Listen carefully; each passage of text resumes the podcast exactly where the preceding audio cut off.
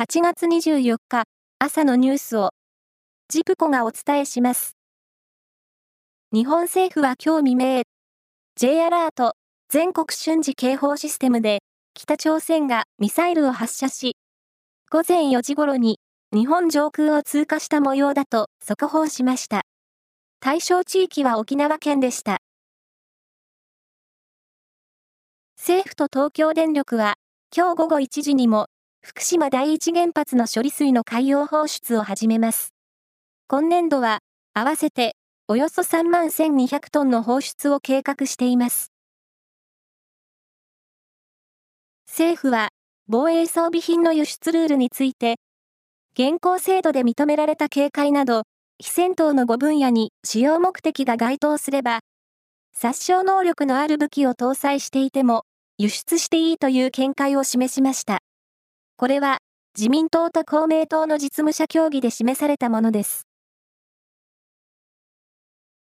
インド宇宙研究機構は23日、無人月探査機チャンドラヤーン3号が月の南極付近に軟着陸したと発表しました。月の南極付近への着陸は世界で初めてです。これで月面への着陸はアメリカ、旧ソ連、中国に続いて4カ国目となります。タス通信は23日、モスクワからロシア北西部サンクトペテルブルクに向かっていた飛行機が墜落し、乗客乗員全員が死亡したと報じました。この報道によると、今年の6月に反乱を起こした民間軍事会社ワグネルの創設者、プリゴジン氏と同じ名前が登場名簿に記載されているとのこと。ワグネル関係者が管理しているとみられる通信アプリでは、遺体が確認されたという情報も出ていますが、詳細は分かっていません。将棋の八大タイトルの一つ、王位戦七番勝負の第5局が徳島県で行われ、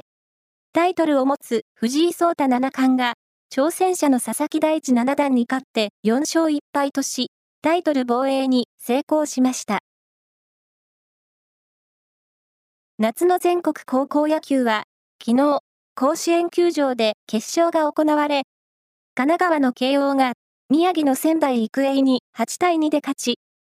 107年ぶり2回目の優勝を果たしました。